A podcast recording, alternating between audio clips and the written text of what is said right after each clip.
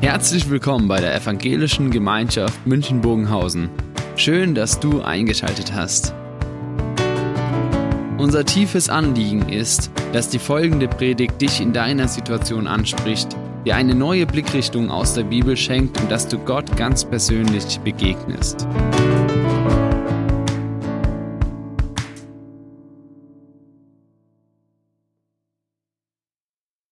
Weiß nicht, wie es euch geht, wenn äh, dieser Text so gesungen wird. Egal, was du mir gibst, egal, was du mir nimmst, ja, dir gehört mein Lob. Da zuckt man innerlich schon ein Stück zurück. Weil man sagt, was ist, wenn Gott es wirklich so ernst nimmt? Und dann auf einmal sagt, ja, wo bleibt denn das Lob? Wenn ich dir Dinge in dein Leben hineingebe, die dich an mir zweifeln lassen oder vielleicht sogar verzweifeln lassen. Wie ist es mit dem Lob? wenn ich dir Dinge nehme, die dir so kostbar sind, die einen Strich durch deine Pläne machen und dann zu sagen, ja Herr, es ist gut, du bist gelobt, du bist der Herr, sind wir mitten in der Thematik Zweifel. In dieser Frage, wie ist es denn im Umgang mit unseren Zweifeln, wenn für uns Gott fragwürdig wird? Und Sam, du hast vorhin schon gesagt, ja, wenn Gott auf einmal für uns unbegreiflich ist, seine Führungen unbegreiflich sind, ja, wie gehen wir mit diesen Zweifeln um? Und nicht nur die Frage, wie gehen wir mit den Zweifeln um, sondern wie sieht ein Umgang aus, in dem sich die ganze Wirklichkeit Gottes darin widerspiegelt, die Herrschaft von Jesus über mein Leben. Wie sieht der Umgang mit meinem Zweifel aus, in der Jesus so richtig zum Tragen kommt? Um das geht's heute. Im Altenheim hat mir eine Frau diese Frage gestellt. Haben Sie auch noch Zweifel im Blick auf mein Glauben, also nicht im Blick auf die Autofahrkünste anderer oder sonstiges. Ja, sie hat die Frage gestellt, haben Sie auch noch Zweifel? Und ich habe ihr gesagt, diese Frage hat zwei Fehler. Nämlich auch und noch. Als wenn das Dasein als Pastor vor Zweifel bewahrt. Als wenn es überhaupt einen Menschen gibt, der sagt, Zweifel kenne ich nicht. Zweifel Bestandteil des Lebens und Grundbestandteil des Glaubens. Also die Frage, haben Sie auch Zweifel, ist völlig daneben. Und dann auch noch, als wenn man sagen kann, ja, also vor, vor fünf Jahren, da war ich noch als Christ so in der Anfangsphase, ja, da habe ich immer noch gezweifelt, aber jetzt, Zweifel kenne ich nicht mehr. Ich bin irgendwo in dem Stadium angekommen, wo alles klar ist, alles erledigt. Wisst ihr, ich kann ja nicht mal sagen, dass mir so einen Glauben wünsche. Denn ein Glaube, der keine Zweifel mehr hat, ist eigentlich tot. Da lebt nichts mehr. Ein Glaube, der nicht mehr dieses kennt, Gott, warum? Jesus, ich verstehe dich nicht. Ein Glaube, der das nicht mehr kennt, da entwickelt sich nichts mehr. Der ist irgendwo am Ende angekommen. Das ist ein Glaube, in dem eigentlich die Relevanz für das Leben verloren gegangen ist. Von daher diese Frage, haben Sie auch noch Zweifel? Das ist eine Frage, die eigentlich völlig verkehrt gestellt ist. Ich glaube, die Frage muss eher heißen, was ist dein Zweifel, der dir im Moment begegnet? In deinem Leben oder im Leben anderer? Was ist der Zweifel, der dich vielleicht im Moment eher mit Gott in einen gewissen Konflikt treibt? Und die Frage, wie gehst du mit diesem Zweifel um? Bevor wir uns einige Dinge anschauen, die uns helfen, ein paar Stichworte, denn es gibt ganz unterschiedliche Zweifel und Jesus ist auf diesen Zweifel sehr unterschiedlich eingegangen. Und wenn man so in Gedanken mal die Berichte durchgeht über Jesus, dann erlebt man, dass dort ganz unterschiedliche Situationen berichtet werden, ganz unterschiedlicher Zweifel. Das erste, was uns da begegnet, ist ein Zweifel, um Jesus zu beherrschen. Wisst ihr, da wird uns berichtet, kurz nachdem Jesus in die Öffentlichkeit gegangen ist, das erste Mal aufgetreten ist nach seiner Taufe, da tritt der Teufel an ihn heran und sagt, Jesus, bist du Gottes Sohn? Dann mach aus Stein Brot, dann spring von dem höchsten Punkt des Tempels in die Tiefe. Jesus, bist du dann? Er sagt, ich zweifle an, dass du das bist. Eigentlich muss man sagen, der Teufel falscher 50 Der hat doch genau gewusst, wer Jesus ist. Er hat gezweifelt, damit Jesus nach seiner Pfeife tanzt. Ja, wer, wer Jesus gemacht, was er fordert, hätte der Teufel den Takt angegeben. Ja, das ist letztlich der Versuch, ich will Jesus beherrschen. Mit meinen Vorgaben will ich Jesus beherrschen. Ich sag manchmal, das ist so ein Stück fromme Erpressung, die uns bis heute begegnet. Jesus, wenn du mich lieb hast, dann. ich kann mich noch erinnern, nach einem Gottesdienst, wie ein Mann auf mich zugegangen kam, er kam nicht mehr, sondern er ist eher zugestürmt und sagt, wenn dein Gott mich noch liebt, dann muss er meine Frau zurückbringen. Und dann muss man sagen, ja, die Jahre, die du zuvor an die Wand gefahren hast, die soll er dann auf einmal auch ausgleichen? Ja, wenn dann. Anderer Zweifel. Um Distanz zu Jesus zu pflegen, da kommen die Menschen, die mit Jesus letztlich schon beschlossen haben, wir wollen den aus dem Weg schaffen. Sie werden genannt als Schriftgelehrte, als Pharisäer, eine Gruppe von Menschen, die Jesus verhindern wollte. Und sie haben ihn immer wieder gefragt, jetzt mach doch ein Wunder. Wenn du der Messias bist, was dann beweist dich? Wenn, dann. Und im Hintergrund stand nicht, wir wollen an dich glauben, sondern wir haben abgeschlossen und sie haben genug Wunder gesehen. Aber der Zweifel war, dass eine gepflegte Distanz zu Jesus zu halten. Wir wollen uns nicht auf ihn einlassen und der Zweifel ist ein geniales Mittel zum Zweck. Wisst ihr, das wird oft in Fragen, in Diskussionen dann in den Raum geworfen. Die klassische Antwort oder die klassische Zweifelsfrage ist immer, ja, wenn du einen Gott der Liebe hast, warum lässt er das Leid zu? Und ich habe mir angewohnt, in der Frage oft zu fragen, suchst du wirklich eine Antwort oder möchtest du nur Gott auf Distanz halten?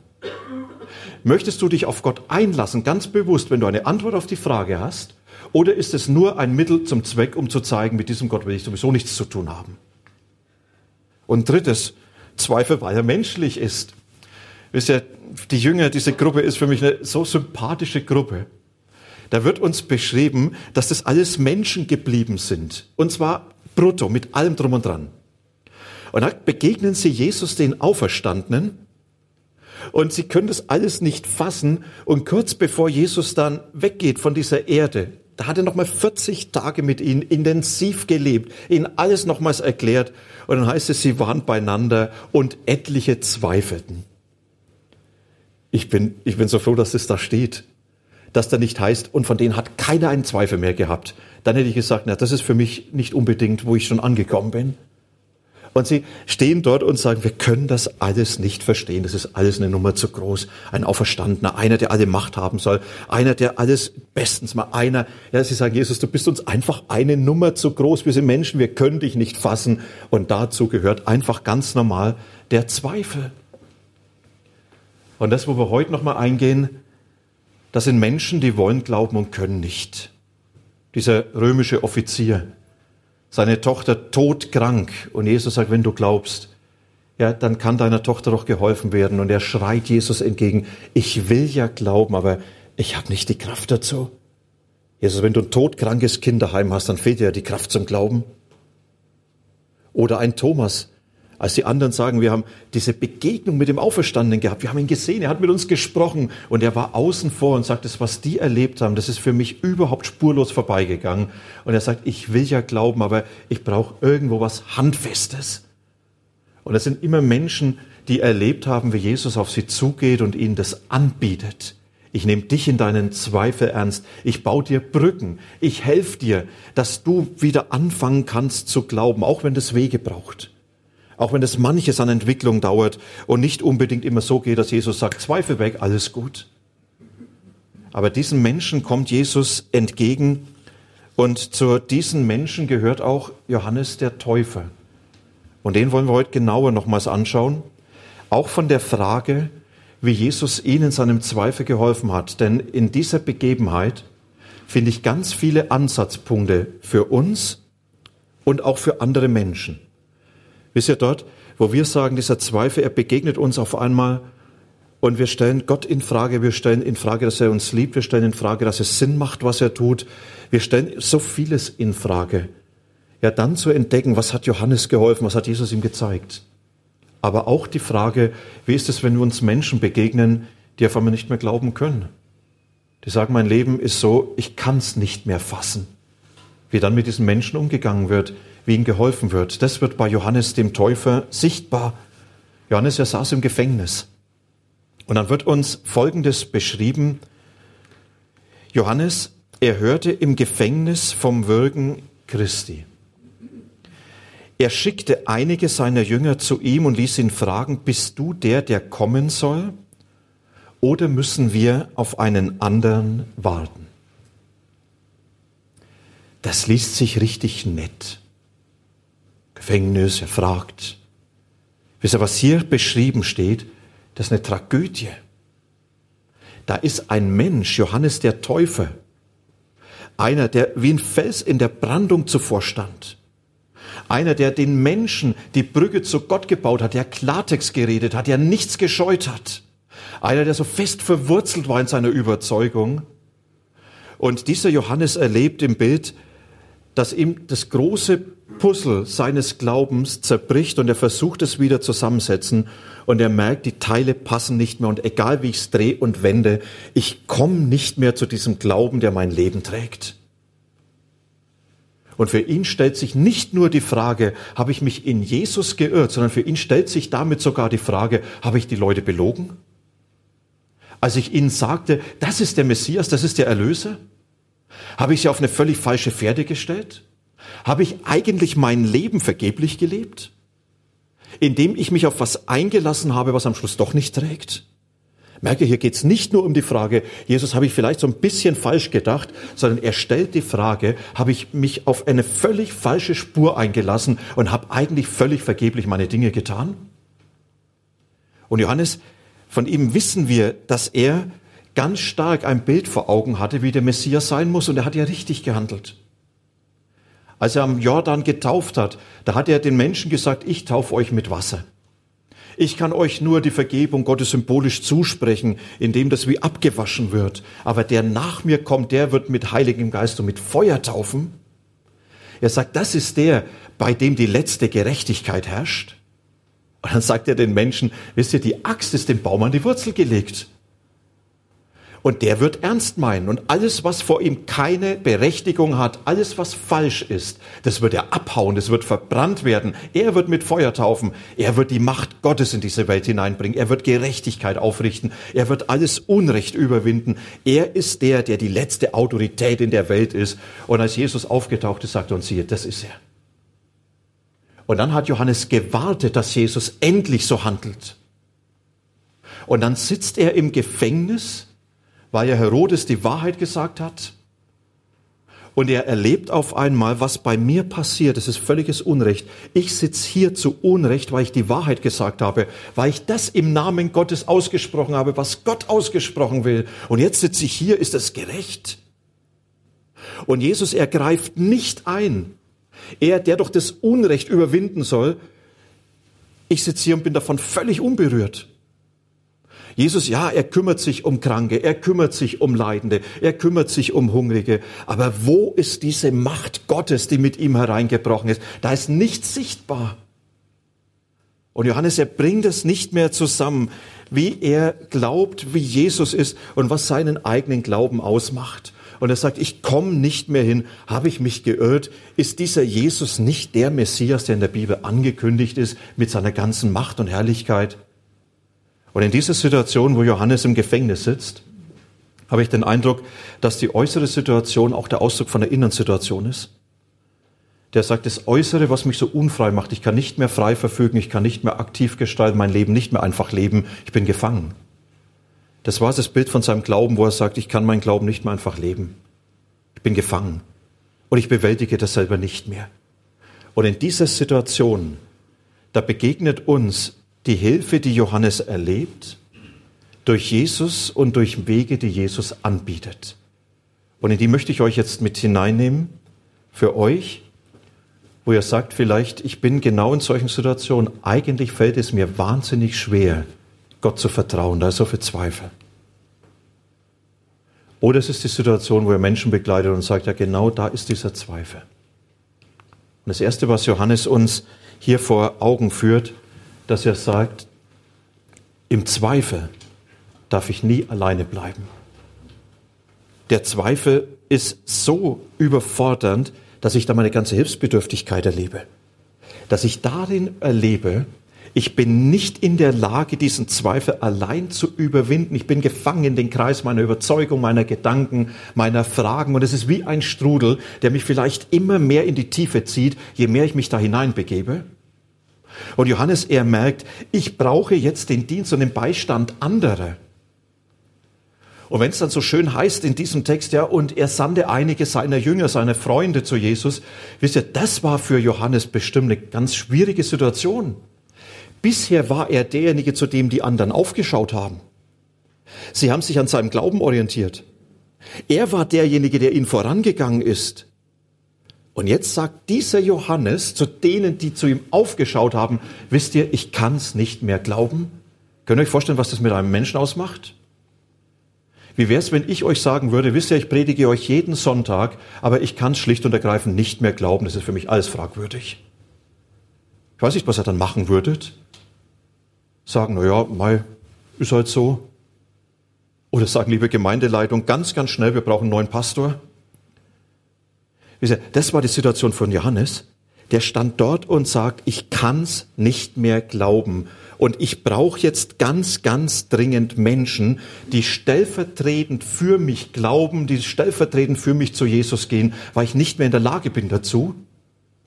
Und diese Freunde, die er braucht, wisst ihr, ich bin froh, dass Johannes Freunde hatte, die ihn ernst genommen haben. Stellt euch mal vor, die hätten gesagt, ach Johannes, wird schon wieder, macht jeder mal durch. Musst nur glauben, musst nur beten, musst nur in der Bibel lesen. Wisst ihr, solche äh, Freunde sind waffenscheinpflichtig. Das sind Menschen, die einen mehr schädigen als helfen, die mit ihren Richtigkeiten am Schluss diese Zweifel eher noch zementieren. Und Johannes merkt, ich darf nicht alleine brauchen, ich brauche Freunde, die mich in meiner Situation ernst nehmen und annehmen. Und wenn sie mich nicht verstehen, die dann trotzdem meine Wegbegleiter sind und stellvertretend für mich zu Jesus gehen und sagen, ich baue diese Brücke zwischen dir und zwischen Jesus. Und wenn du nicht mehr glauben kannst, weißt du, ich will für dich einfach weiter glauben und beten. Und wenn du so viele Fragen hast, ich will deine Fragen anhören, ich will diese Fragen mit ins Gebet nehmen. Und wenn ich die Ahnung habe, was Jesus vielleicht sagen könnte, will ich dir sagen, was ich sehe, wie ich Jesus erlebe. Aber ich will dich davor bewahren, dich in deinen Zweifeln nicht ernst zu nehmen. Wisst ihr, ich wünsche mir Gemeinde als einen Ort, wo Zweifler zu Hause sind. Ehrliche Zweifler. Wo diese Zweifel keine Panne sind, sondern wo diese Zweifel ein normaler Bestandteil des Glaubens sind, wo man es aussprechen darf. Und wo ich weiß, das sind andere, die nicht mit platten Antworten sind, sondern die mit mir Wege gehen und die diese Wege aushalten. Judas, er schreibt so schön in seinem Brief, erbarmt euch derer, die zweifeln. Da schreibt er nicht, weist sie zurecht, sondern Erbarmen heißt, stell dich mit unter diese Last der Zweifel und halt sie doch mal aus.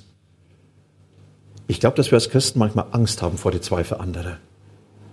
Weil ich Angst habe, dass diese Zweifel mich überfordern. Und dann habe ich keine Antwort. Wir haben ja auch gerne auf alles Antworten. Und diese Zweifel sind die Herausforderung. Lass dich doch mal bewusst darauf ein, auf diese Zweifel des anderen, nimm sie doch ernst und dann mach dich mit ihm auf den Weg des Fragens, des Hörens und trag sie mit zu Jesus.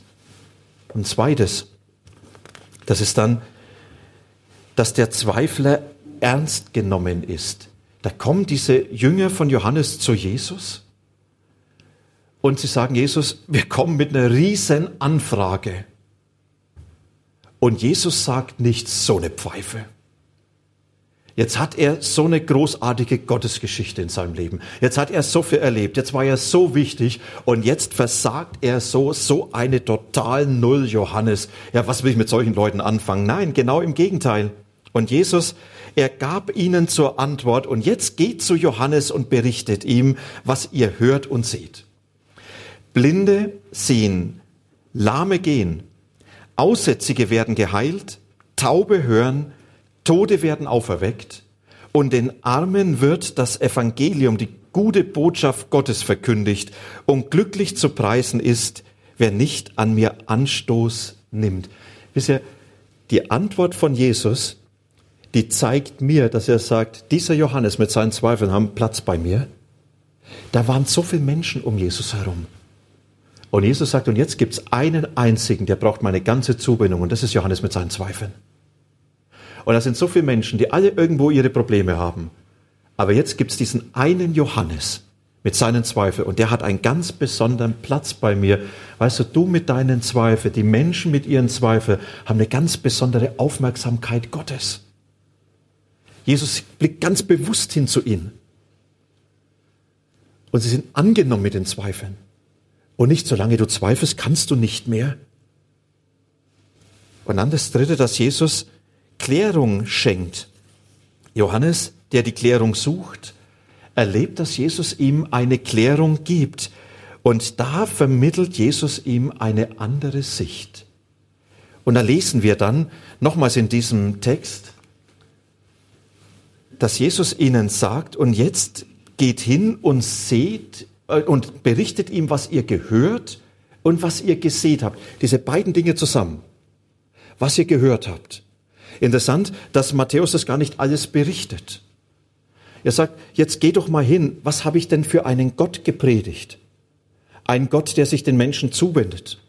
Ein Gott, der Geduld hat, ein Gott, der barmherzig ist, ein Gott, der sich um den Schwachen annimmt, ein Gott, der die zweite Meile mitgeht, ein Gott, der die Schuld der Menschen auf sich lädt, ein Gott, der nicht reinhaut und vernichtet, sondern ein Gott, der sich den Menschen ganz bewusst annimmt, der die Hand zur Versöhnung reicht, berichtet Johannes, welchen Gott ich euch male. Vielleicht das schönste Beispiel dieser Geschichte von Jesus in Lukas 15. Ja, wir sagen die Geschichte vom verlorenen Sohn, eigentlich die Geschichte vom Vater. Er sagt, berichtet ihm doch, welchen Gott ihr bei mir kennenlernt. Sagt Johannes, das ist dieser Gott. Und dann sagt ihm, was ihr seht. Und Jesus erzählt diese Wunder auf. Blinde werden sehen, Lahme gehen, Aussätzige werden rein. Und diese Wunder, das sind nicht nur irgendwelche Wunder, die einfach vor dem stehen, sondern Walter Kleiber, er hat in einem Bibelkommentar das so beschrieben, diese Wunder sind ein Ausrufezeichen. Und beim Ausrufezeichen ist wichtig, was davor steht. Und diese Wunder, sie bestätigen im letzten das, was Jesus tut und was er gesagt hat, das hat einen Zusammenhang mit dem, was im Alten Testament angekündigt wird. Und das ist, was Jesus hier zitiert.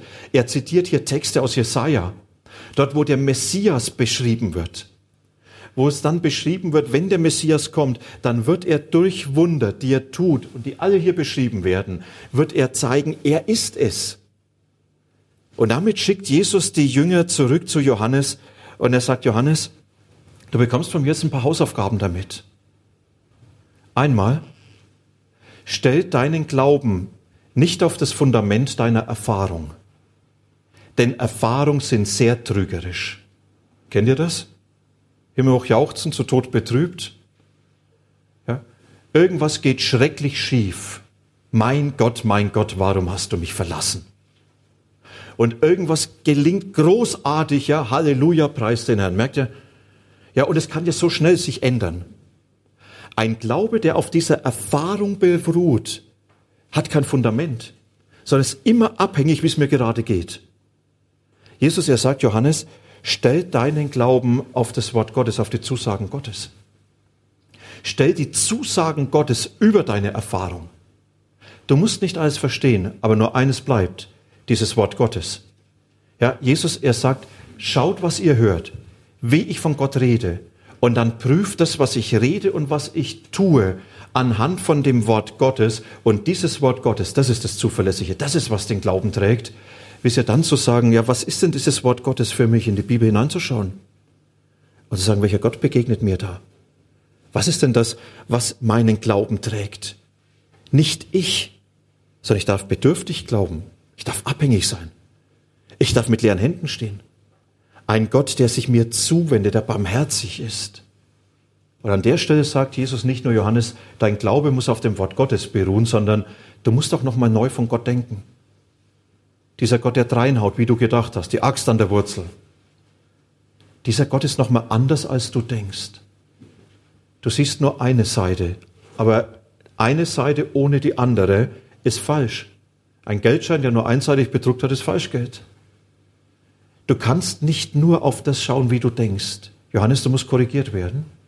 Du musst nochmals neu von Gott denken. Und deine Zweifel, deine Krise, in der du jetzt bist, ist die Chance, dass du Gott nochmal ganz neu kennenlernen kannst, noch viel größer. Herzlichen Glückwunsch zu deinem Zweifel. Denn das ist die Ausgangssituation, Gott näher zu kommen, ein Glauben zu erleben, der tiefer geht, ein Glaube, der weiter ist, ein Glaube, der nochmal ganz anders ist. Ja, das ist für mich eine sehr herausfordernde Situation. Aber das ist was unheimlich Verheißungsvolles. Und dann sagt Jesus, ach ja, und übrigens, du musst auch eine Entscheidung treffen. Glücklich, wer sich nicht an mir ärgert. Johannes sitzt im Gefängnis und sagt, es kann doch alles nicht sein mit diesem Jesus. Und der schickt zurück, schönen Gruß, glücklich, wer sich nicht an mir ärgert. Sagt Johannes, du kannst den Zweifel jetzt pflegen. Du kannst ihn tief in deinem Herzen haben. Und du kannst ganz bewusst an diesem Zweifel festhalten. Und wenn du an diesen Zweifel dich klammerst, verschließt du die Hände gegen das Neue, was Gott dir geben will. Du kannst aber auch jetzt eine Entscheidung treffen und sagen, auch wenn ich es mir nicht vorstellen kann, ich will mich auf diesen Weg einlassen. Und ich will mich einlassen, dass hier was Neues wird. Und dazu bin ich bereit, Schritte zu gehen. Ich lasse mich auf das ein, was Jesus mir an Botschaft durch meine Menschen sagt. Und ich will wissen, ob das stimmt. Und ich will das ausprobieren. Und ich will Wege gehen. Ich will Schritte gehen, ob das trägt oder nicht. Und diese Entscheidung muss Johannes treffen. Und wisst ihr, und jetzt macht die Bibel einen Punkt. Es wird nicht beschrieben, ja, und Johannes, er saß dort und hat gebetet und alles gut. Das Ende bleibt offen. Das Ende bleibt auf den Berichten dort offen, wo die Botschaft vermittelt wird. Hier hat jeder Einzelne eine Entscheidung zu treffen, ganz persönlich. Im Zweifel. Jeder Einzelne. Für sich persönlich, wie gehe ich jetzt mit diesem Zweifel um? Klammer ich mich daran? Verschließe ich meine Hände gegen das, was Gott gibt? Oder sage ich, lass mich darauf ein, auch wenn ich noch mit leeren Händen vor dir stehe und weiß, du führst mich weiter. Ich schließe ab. Eigentlich kommt da noch ein großer Abschnitt danach, den ich heute gar nicht mehr aufgreifen kann. Und er ist so hoffnungsvoll, denn danach spricht Jesus von Johannes. Und wie Jesus von Johannes spricht, das überrascht. Er spricht von dem Zweifler. Von dem, der sagt, ich kann es nicht glauben. Und dann sagt Jesus, es hat nie einen größeren Menschen gegeben als den. Und er spielt für Gott eine ganz besondere Rolle. Und dieser brüchige Glaube des Johannes disqualifiziert ihn in keiner Weise für den Dienst, den er für Jesus tun sollte. Und das ist für mich so hoffnungsvoll, dass Jesus sagt, Zweifler, ja klar, ich baue mein ganzes Reich mit Zweiflern, mein ganzes Werk passiert mit Zweiflern. Zweifel disqualifiziert mich niemals an Jesus zu glauben oder ihm noch zu dienen, sondern es hat dort einfach einen Platz. Und Jesus ist mit mir ich weiß nicht, was du heute mitnimmst von der Predigt. Weiß nicht, was so dieser Impuls ist, den du sagst, Mensch, da will ich noch mal weiterdenken oder vielleicht auch mit deinem Zweifel. Ein konkretes Angebot gibt's für hier. Nicht nur, dass wir gleich das Abendmahl feiern, da sage ich noch einen Satz dazu, sondern wir haben heute nach dem Gottesdienst die Möglichkeit, sind zwei Mitarbeiter, die sagen, wir sind bereit, mit dir zu beten, mit dir zu reden und vielleicht noch viel mehr zuzuhören, deine Zweifel anzuhören und gemeinsam zu Gott zu gehen. Und es ist so die Einladung, dann bleib doch nicht alleine mit deinem Zweifel. Und alle, die heute nicht direkt hier sind, sondern die jetzt online irgendwo dabei sind, wenn du sagst, Mensch, ich halte diesen Zweifel nicht mehr aus, dann einfach Kontakt mit uns aufzunehmen. Und manches kann man am Telefon reden oder wenn man in der Nähe ist, einfach sich mal treffen. Johannes, er hat gemerkt, bleibe ich alleine, macht mir der Zweifel mein Glauben kaputt. Aber in dem Moment, wo ich ausbreche und mit jemand anfange, zu Jesus zu gehen, habe ich die Chance, dass was ganz Neues erlebt wird. Dazu möchte ich euch herzlich einladen. Und jetzt feiern wir das Abendmahl dann. Und das Abendmahl ist für uns eine Einladung, Jesus ganz fassbar zu begegnen, ganz spürbar. Und wir nehmen das in uns auf. Und Jesus hat seinen Jüngern damals gesagt, ich habe so Sehnsucht gehabt, mit, dich, mit euch dieses Mahl zu feiern, um euch meine ganze Zuwendung zu zeigen. Ja, und so wie wir Brot in uns aufnehmen, ja, in uns aufnehmen, diesen Saft, sagt Jesus, so dürft ihr mich mit hineinnehmen in euer Leben. Ja, in dich, in deine Zweifel, in deine Erfahrung, in dein Leben. Ja, und das ist so die Einladung, die uns jetzt begegnet einfach Jesus in seinem Mahl zu begegnen. Und bevor wir das Abendmahl feiern, singen wir gemeinsam ein Lied. Und dieses Lied heißt, oft habe ich vergessen, was Jesus mir gesagt hat. Und da ist die Rede von Zweifel. Da ist die Rede von Menschen, die nicht mehr glauben wollten, nicht mehr können. Und dann heißt es immer, Herr, sei gnädig.